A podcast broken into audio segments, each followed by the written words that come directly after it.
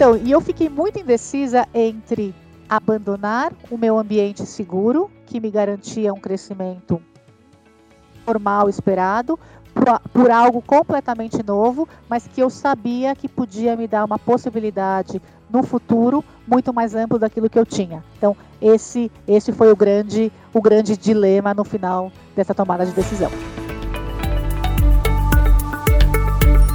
O que você faria? Este é o podcast do Easy Business School. Seja bem-vindo ao nosso novo encontro. Em cada episódio você vai conhecer como executivos de diferentes indústrias enfrentaram os dilemas da direção de negócio. Acreditamos que essas histórias poderão se somar às suas e contribuir para qualificar o processo de análise e tomada de decisão gerencial.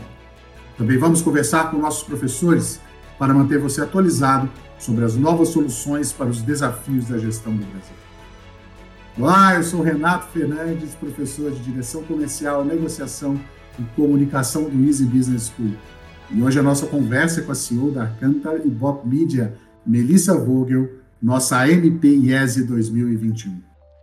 Melissa, conta pra gente um pouco sobre a sua trajetória profissional e como você chegou até essa posição de CEO da Cantar.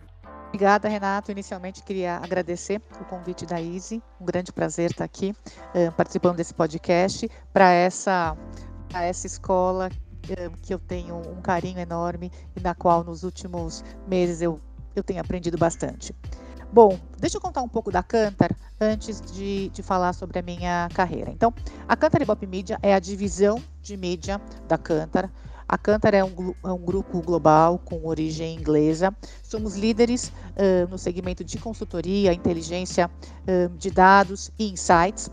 Aqui no Brasil, a Cantar foi sócia do Ibope durante muito tempo e em 2014 adquiriu a divisão de mídia, então daí que se origi origina essa, essa atuação. Somos responsáveis, então, por fornecer ao mercado informações para tomada de decisão no ambiente de mídia e de publicidade. Né? Alguns exemplos do que fazemos: medimos a audiência de televisão de todos os meios, né, tradicionais digitais, fazemos monitoramento intensidade da publicidade e temos uma série de outros estudos aí para entender a relação dos indivíduos com a publicidade e com a, e com a mídia. Bom, eu exatamente então comecei a minha carreira um, no Ibope Mídia.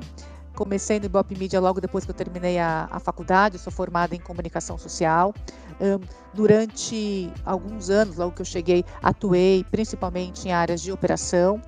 Depois eu fui para a área de para a área comercial, onde eu atuei por aproximadamente aí oito anos, e foi exatamente nesse momento que o bichinho da inteligência de dados de mercado me picou. Eu, eu entendi que eu queria atuar, então, nesse segmento de, de mídia e de publicidade.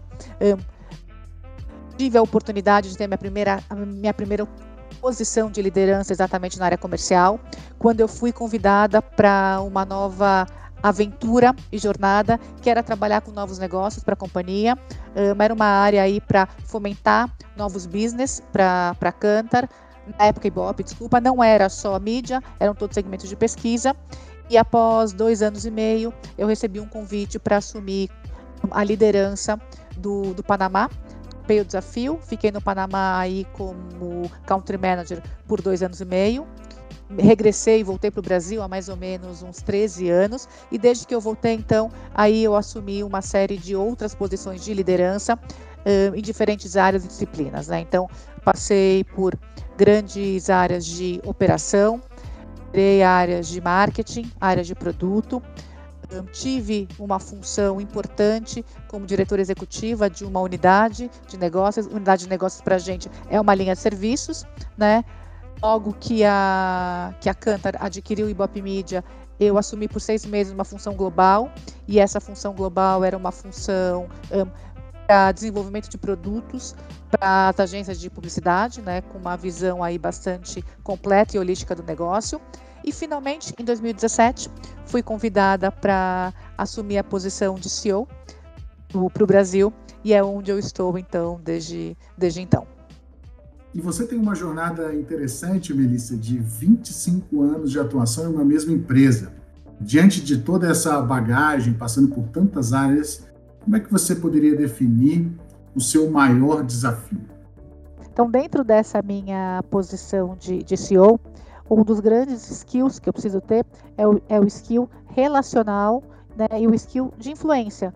Porque você está falando de uma grande empresa global, você está falando aí de uma, uma, de uma operação completamente matricial. Né? Então, deixa eu explicar um pouco. Né? Eu reporto para um CEO Latam e, ao mesmo tempo, eu sento no Comitê Executivo Global. Isso por quê? Porque o Brasil é um país muito importante dentro da, dentro da estrutura que ao mesmo tempo eu me relaciono com, a, com todas as outras áreas funcionais, operação, produto, marketing, RH, finanças, todas essas áreas, elas não reportam diretamente para mim. Elas reportam para mim através de uma linha pontilhada. Então, só que eu respondo pelo PNL do país. Então, é, é, é, é interessante como você, o tempo inteiro, você tem que estar tá balanceando aí todos os stakeholders, entendendo quais são, né, as dificuldades, as necessidades de cada um deles. Por isso que aquilo que eu falei lá atrás, né, que quanto mais eu passei pelas diferentes áreas, eu consigo entender as tensões que podem acontecer entre cada uma, entre cada uma delas, né? Então, você tem que olhar todo esse cenário, você ainda tem que pesar, né, os interesses do mercado local com os interesses globais e conseguir influenciar a agenda, né? Porque a partir do momento que você tem uma área de produto, uma área de marketing, que elas têm uma visão global, o Brasil tem que entrar nessa agenda. Então, para entrar nessa agenda, a gente tem que defender muito bem o negócio. Então, qualquer, qualquer CEO hoje que atue numa empresa eh, de tamanho global vai encontrar esse ecossistema e essa estrutura organizacional e saber navegar nessa estrutura é muito importante, né? Eu, eu costumo dizer que talvez a diferença, talvez grande quando eu estava lá no Panamá, que o meu grande ativo era tomar decisão. Eu tinha que dar resposta rápida para tudo. Aqui não é mais isso, né? Não é só decidir, mas é como negociar e como influenciar toda essa matriz para que a gente tenha, então, um bom resultado para o mercado e para o país. Então, esse, esse, esse é, um, é uma característica bem marcante e não tenho dúvida que essa, que essa jornada toda me, me ajuda a me situar melhor nesse, nesse ambiente. O que você encontrou de tão desafiador nesse, nesse outro país, já que você passou por tantas áreas, até teve posições globais, hoje você está em uma posição, em termos de responsabilidade, até com mais desafios. Por que, uhum. que esse período te marcou tanto? Vou te falar, claro que foi super desafiador estar lá, mas sabe que eu acho que o grande desafio, pensando na minha carreira, foi exatamente a tomada de decisão, né? Ir ou ficar, né? O que que isso impactaria na minha, na, na, na no meu progresso, na minha carreira futura, né? Então, assim, quando eu recebi o convite, eu sempre tive muito interesse de ter uma posição fora, de poder morar fora, né?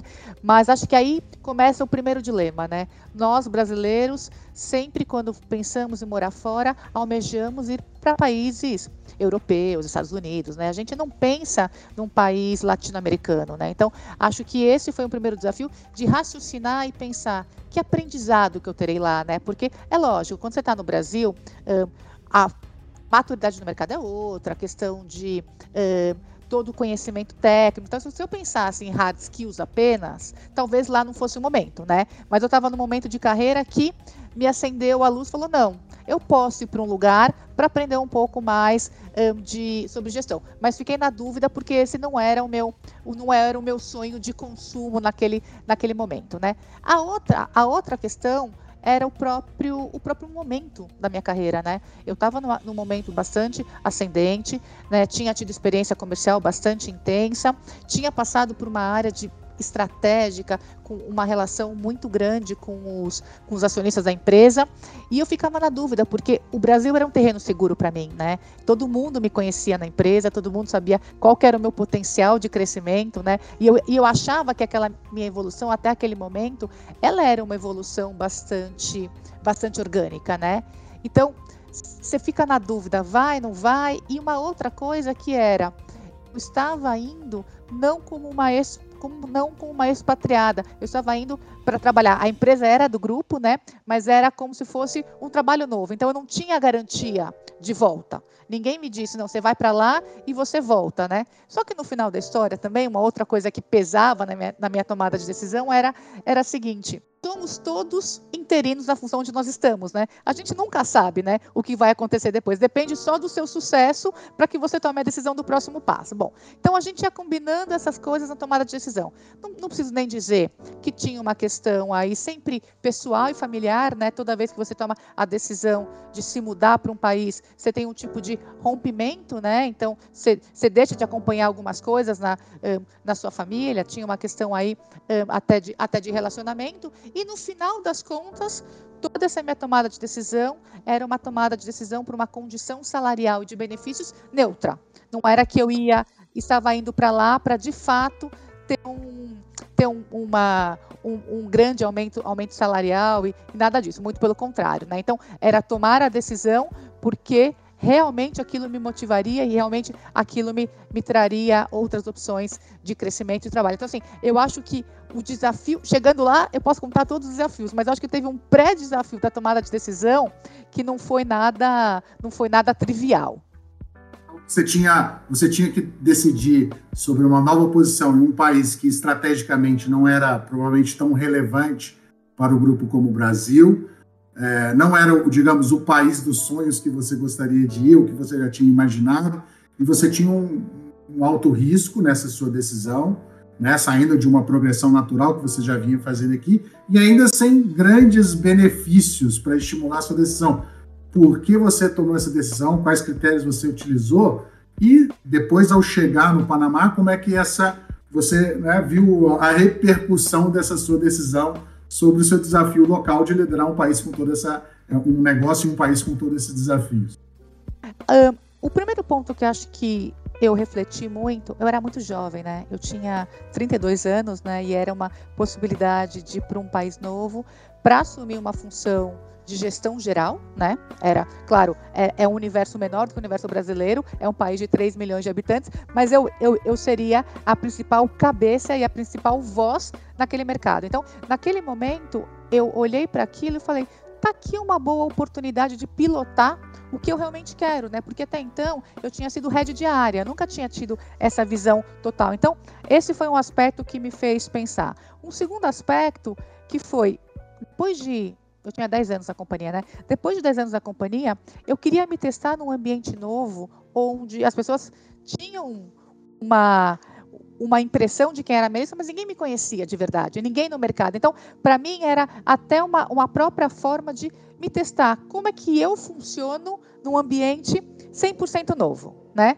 E, além disso, eu olhava toda a possibilidade de estar em contato com uma cultura nova, estar em contato com um idioma novo, né? Então, assim, que a gente sabe o quanto isso traz de, de benefício e crescimento para a gente em qualquer lugar que a gente esteja, quando a gente tem a oportunidade de expandir os nossos conhecimentos. E, finalmente, né, como até deu uma palhinha um pouco antes, a questão de não ter uma garantia de volta era isso, né?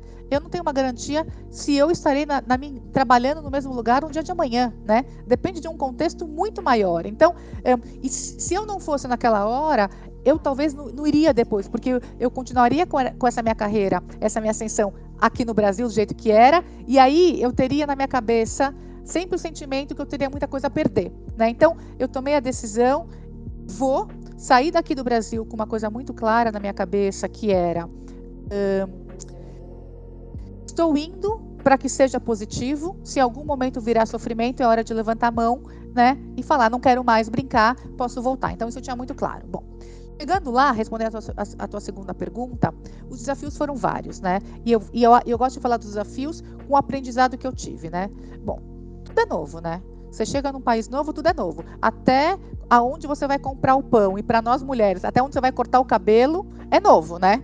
Desde com quem você vai se relacionar no ambiente de trabalho. Então, esse desafio de encontrar um ambiente completamente novo e com um detalhe, quando você é muito jovem, tem uma carreira muito ascendente, você acha que você tem que ter resposta para tudo, né? Então, cheguei num ambiente novo, num ambiente onde eu falava idioma, falava, mas uma coisa é falar o, idioma na escola de espanhol e falar o idioma numa outra reunião. A outra coisa a vida como ela é. Então, chegava no final do dia, eu estava exausta. E muitas vezes eu simplesmente não conseguia dar uma resposta na velocidade que eu queria, porque eu ainda não tinha me localizado no idioma. Então, para mim, essa questão da da paciência, de entender o tempo do outro, entender o meu tempo também foi uma outra coisa fundamental. A outra coisa que eu acho que é a resiliência, isso é um fato, né?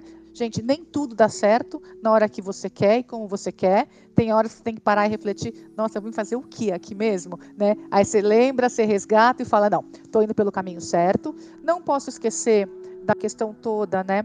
De te abrir os horizontes para a diversidade, respeitar uma nova cultura, e olha que a cultura era muito diferente, né? Os valores são outros, mas ao mesmo tempo que são outros, uma coisa que eu percebi é um valor muito grande deles comigo, né? Não só porque eu estava chegando um, como gestora, mas porque eles vinham em mim uma possibilidade de crescimento, de aprendizado e de inovação. Então, tudo isso ia me retroalimentando todas as vezes que eu tinha as minhas crises e os meus dilemas, né? Então, acho que isso foi importante. E finalmente, né, um, o que o que eu tinha, o que eu tinha me colocado como objetivo, que era ter uma formação um, uh, e um aprendizado nessa questão da, da, gestão completa, né, da gestão geral, eu acho que isso foi o que mais me desafiou, né? Porque quando você está um, numa, num, numa estrutura menor que você está acostumada e você é gestor, você vai ter que tomar decisão desde, o, desde o do preço que você vai pagar pelo papel higiênico, né, até no fechamento do contrato com o cliente mais importante. Claro,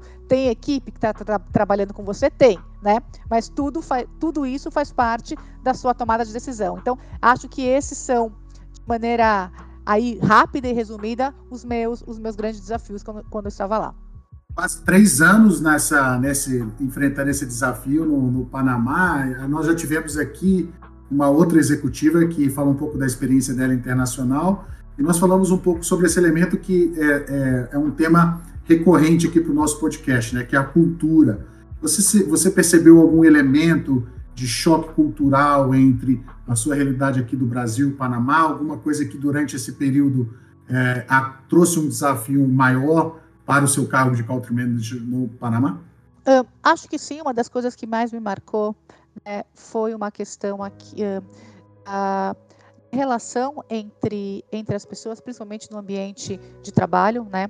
tinha uma relação muito mais hierárquica do que eu do que eu do que eu estava acostumada aqui aqui no Brasil, né? Então me, me, incomodava até das pessoas me chamarem de senhora. Imagina, eu tinha 32 anos, né? As pessoas do meu time um, com a mesma idade do caminho ou até ou, ou, ou, ou até mais velhas me chamando de senhora. Então assim, isso fazia parte, né? Dessa dessa um, dessa hierarquia mesmo, né? E com o passar do tempo eu fui mostrando para eles que não, né? Que todo mundo tinha poder de voz, que todo mundo era protagonista, que a gente estava lá para cocriar, que a gente estava lá para inovar em conjunto. E é interessantíssimo como, como eu percebi, depois de três anos, uma mudança muito grande do time, né, nesse, nesse relacionamento entre eles e comigo, né, todo, as pessoas muito mais participativas, né, um ambiente muito mais in, in, in, inclusivo. E eu percebi também uma outra coisa do meu lado, né, o quanto é importante você contribuir crescimento das pessoas e mostrar para elas que existem outras possibilidades além daquelas que elas estavam acostumadas, né? Então, eu, eu sentia no começo alguns choques, né? Mas eu lembro que no final, quando eu quando eu, quando eu saí, né, uh, as pessoas ficaram bastante comovidas com a, com a minha saída e eu ouvia coisas do tipo: Obrigada por ter passado por aqui, porque você de fato é diferente. E eu perguntava o que é ser diferente para você, né? Ah, você dá espaço, você a tua porta está aberta, a gente conversa com você. Então, assim, que no final da história, se a gente não percebe, são pequenas coisas, mas que fazem uma grande diferença no ambiente. Então, essa questão cultural foi uma questão que me, que me marcou bastante. De lá para cá foram 13 anos, né? Se, se não me engano, que você já voltou então ao seu país aí de pátria.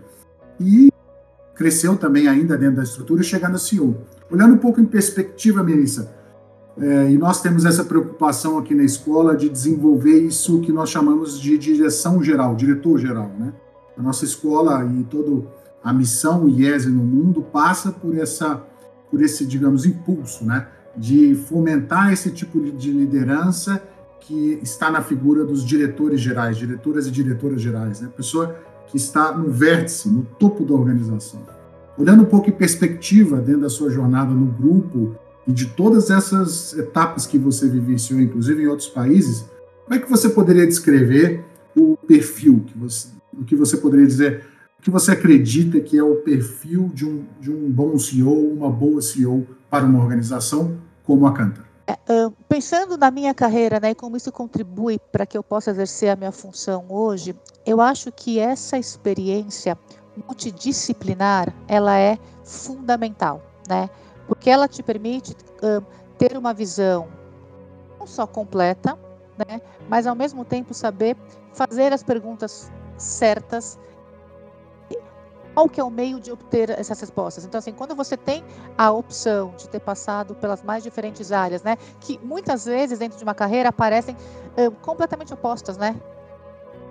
Operação comercial, marketing, produto, né? Então, e teve uma coisa interessante que é não é, que, não é que ela foi completamente linear, meus movimentos foram muito laterais, eu tive muito vai e volta, né? Então é interessante, porque eu comecei operações, fui para comercial, fui para Panamá Gerência Geral e voltei para operações. Mas quando eu voltei para operações, eu voltei numa, num cargo de liderança. Então, quando você é líder de operações, você tem uma, uma visão muito diferente de quem está apenas executando. Então, essa formação não só multidisciplinar, né, em termos de, de conhecimento técnico, mas também te dando a opção de atuar nas diferentes posições, né? Desde um assistente, um analista, um líder comercial, mas depois você vai, você vai para o outro lado que é, opera, que é produto. Você entende as tensões de cada uma das áreas, né? Você começa a entender as necessidades, né? Porque, porque, por que, que comercial precisa atender o cliente daquela maneira e porque a operação não pode entregar, né?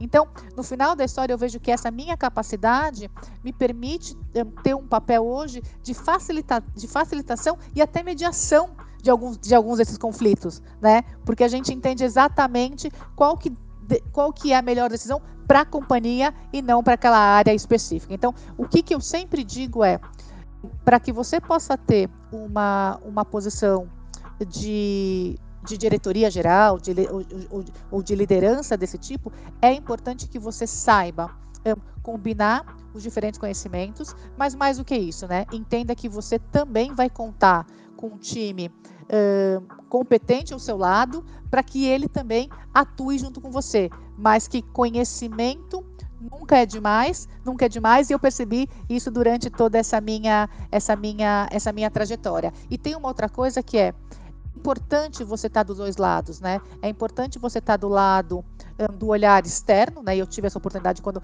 eu trabalhei muito com o mercado, com o cliente um, e até com marketing, e olhar esse lado interno, né? Porque no final da coisa são, um, são essas, é, essas várias disciplinas que vão entregar o sucesso, né? Então, é a tua estratégia, é a tua execução, é o teu olhar para mercado, é o teu olhar para o colaborador, e é isso, né? É o tempo inteiro fazendo todo esse equilíbrio para o negócio, e é isso que vai construir no final da história o teu PNL, o teu resultado, né? Sente que, de uma forma não, talvez não ordenada, né? É como se o, destino tivesse te é, preparado, te jogado para um lado e para o outro, entre áreas e países, para te é, propiciar essa oportunidade de ser uma diretora geral hoje da Ibope Cantar Media.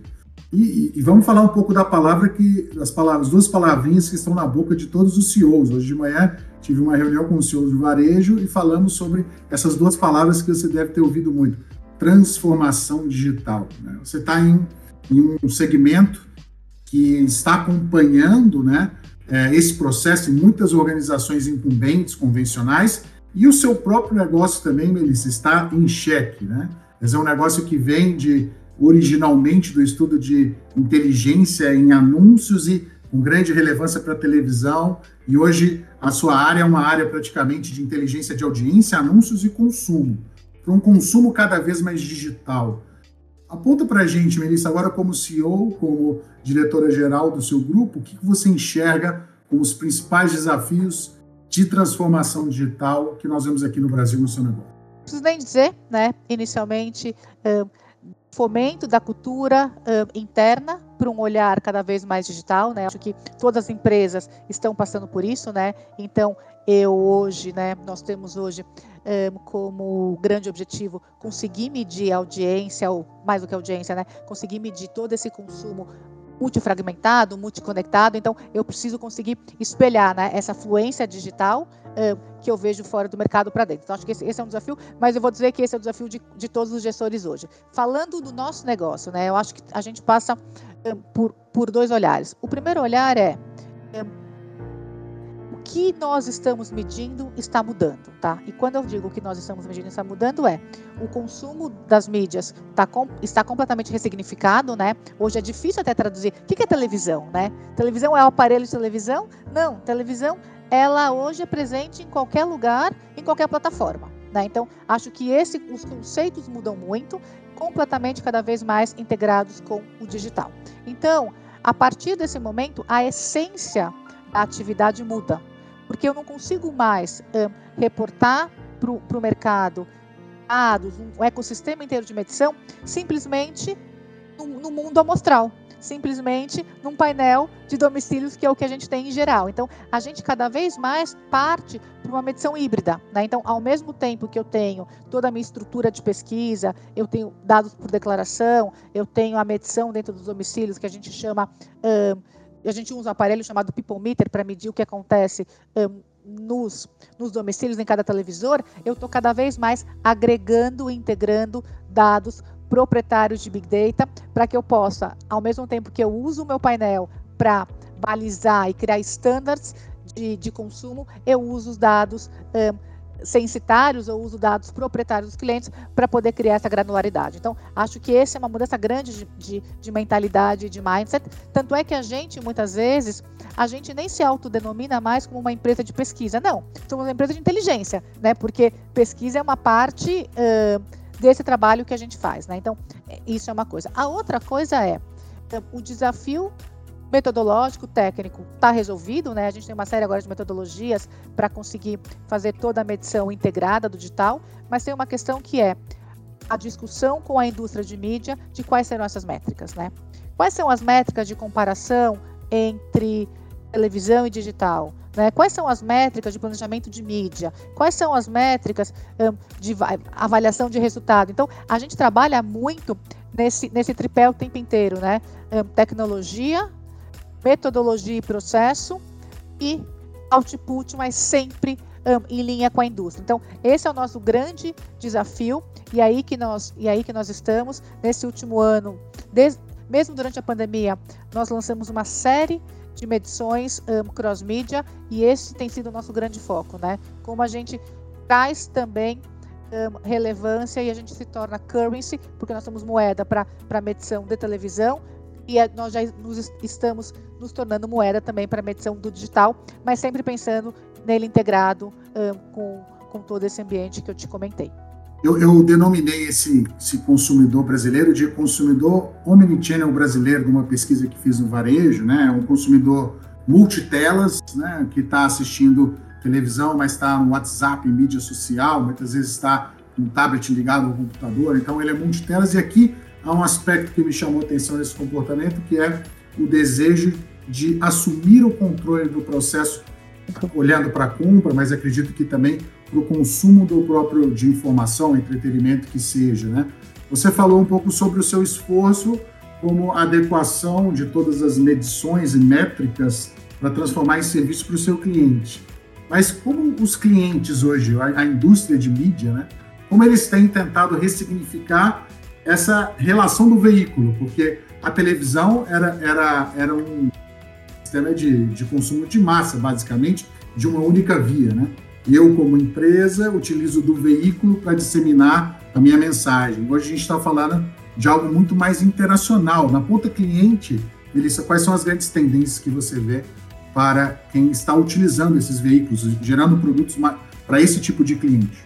Ah, bom, a, a, primeira, a primeira grande tendência que a gente percebe é a oferta de con conteúdo anywhere e everywhere. O que, que significa, né? É conteúdo disponível um, para qualquer pessoa em qualquer momento que ela queira, né?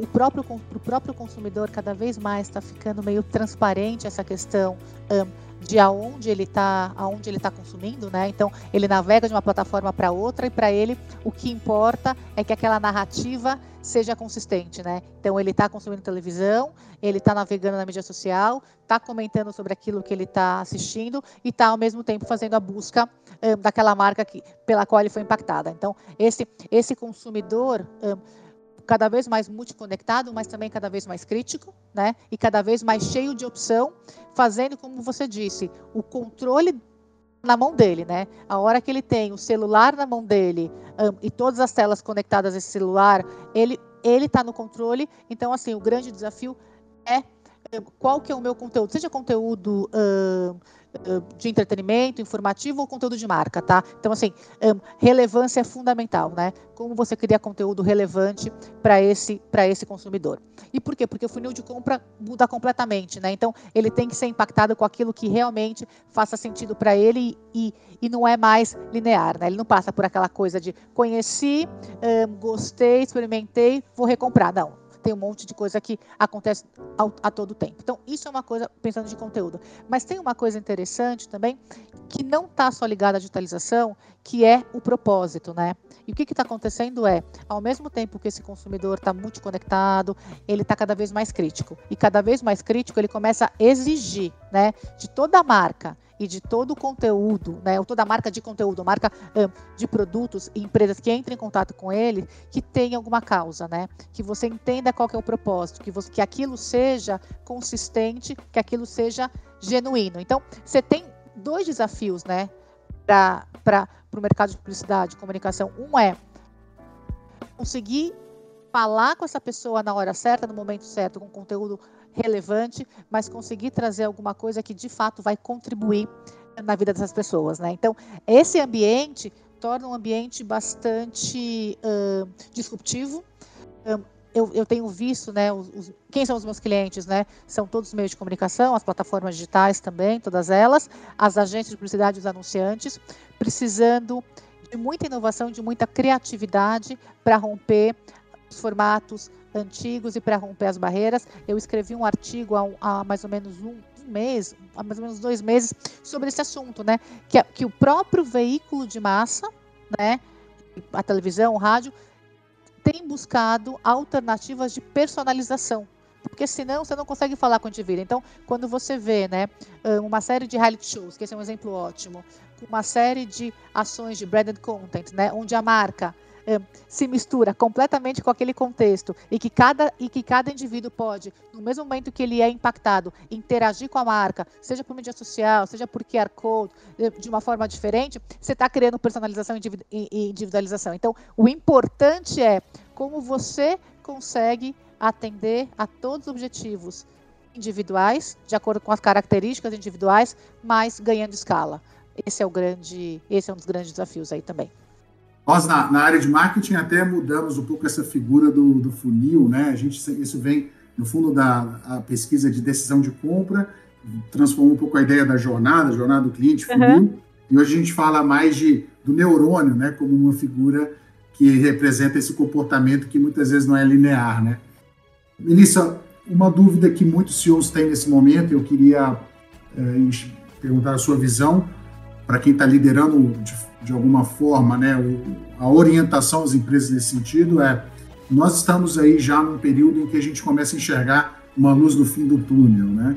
Hoje a gente começa já a discutir o mundo pós-pandemia, que depois de, de, quase um ano e meio, né, há indicações de que a gente já, já de alguma forma pode pensar voltar desse normal, seja velho ou novo normal, né? É, e vimos muitas, muitas produções durante esse período de aceleração desse processo uhum. de transformação digital. A, a, grande dúvida que eu tenho levantado com as empresas é o quanto esse comportamento ele foi forçado por uma necessidade, o quanto ele é realmente uma mudança de hábito de consumo. Como é que você, o que você enxerga em termos de tendência de consumo digital pós-pandemia como hábito e não tanto como uma realidade de de ser forçado de alguma forma a acessar. Uhum. O que você enxerga que é mais estável e que tenderá a ser uma realidade para que as empresas tenham atenção em termos de consumo digital? A gente vem falando de transformação digital há anos, né? Não é que a gente, não é que isso aconteceu só durante a pandemia, né? O que aconteceu durante a pandemia, existiu um cenário forçado, existiu, né? Porque você tinha um consumidor que rapidamente precisava ter opções na sua mão de dentro de casa e você tinha as empresas que tinham que atender isso. Então, eu, eu, eu costumo dizer que você teve aqui quase o match perfeito, né? Você, você, isso tinha que acontecer, né? Então, assim, o consumidor e as empresas foram realmente forçadas a, a, a se transformar. A gente fez vários estudos no período e tem um que me chama muita atenção, é que, assim, toda vez que a gente fazia a pergunta sobre um, crescimento um, do uso de tecnologia, você tinha aí mais de 50% que declarava que usou mais tecnologia durante a pandemia, mas uma outra coisa é essa mesma cifra que dizia que experimentou coisas novas, ou seja, assistiu um vídeo on demand pela primeira vez, ouviu o podcast pela primeira vez e comprou online pela primeira vez, né? Então, assim, que, o, o que, que, que a gente percebe? Que essa experimentação ela pode gerar mudança de cultura, né? Você começa a quebrar paradigma para as pessoas e as pessoas começam a saltar nível, né? Então agora elas já, elas já são experientes nesse assunto. Então toda vez que a gente fala agora um, do, que, do que vem pela frente, um, o e-commerce já virou uma realidade, a comodidade de você receber, né, um, os produtos que você compra em casa, o delivery de alimentos, supermercado, então assim, tudo isso já virou realidade. Então não dá isso é o tipo de coisa que não volta para trás, né? Você pode até voltar e a gente sabe disso que daqui para frente a gente vai viver uma situação cada vez mais híbrida, né? Essa coisa da de você viver na sua casa da mesma maneira que você vive o seu trabalho, seja com home office, seja por outras opções né, que as pessoas estão tomando de não obrigatoriamente morar perto do seu trabalho, porque elas entenderam que dá para você ter dá para você conviver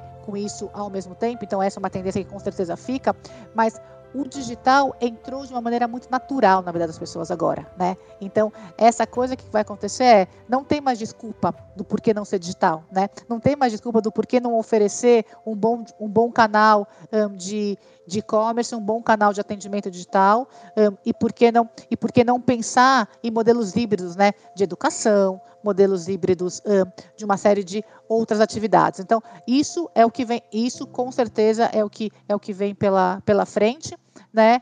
Acho que a gente combina aqui ainda no Brasil uma situação que é a situação ainda de uma de uma infraestrutura digital que ainda não está no mesmo nível dos outros países, né? Por incrível que pareça, né? A gente faz estudos, a gente, a gente sabe que hoje mais de 90% dos brasileiros, pelo menos nas regiões metropolitanas, têm acesso à internet, mas a qualidade dessa internet não é uma qualidade que permite, né, que ele tenha uma navegação fluida na intensidade que a gente tenha. Então, tem desafios, sim, ainda da penetração e da cultura digital, mas que que esse grande passo foi dado durante a pandemia, ele, ele foi.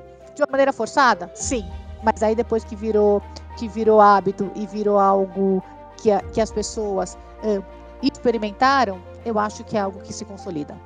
Obrigado. Nós estamos chegando ao fim do nosso bate-papo e eu queria deixar agora um espaço para que você dividisse com os nossos ouvintes um grande aprendizado da sua jornada profissional dos grandes aprendizados da minha jornada profissional é que qualquer aprendizado que você tenha sempre vale a pena e você sempre vai lembrar dele em algum momento. Então, isso vale tanto quando você ah, você mesmo, né, está buscando seu crescimento e aprendizado, mas quando você bem compartilha, você também é generoso, né? Porque compartilhar conhecimento para mim é significado de generosidade, né? Quando você se preocupa genuinamente, né, em, impactar a vida de alguém e facilitar o crescimento de alguém. Então, para mim, uh, para mim fez muita diferença, né? Tudo isso que eu contei para vocês dessa minha dessa minha ou habilidade ou capacidade aí uh, multidisciplinar e sinto que daqui para frente vai fazer mais diferença ainda, né? A gente com essa transformação digital e com essa evolução tecnológica,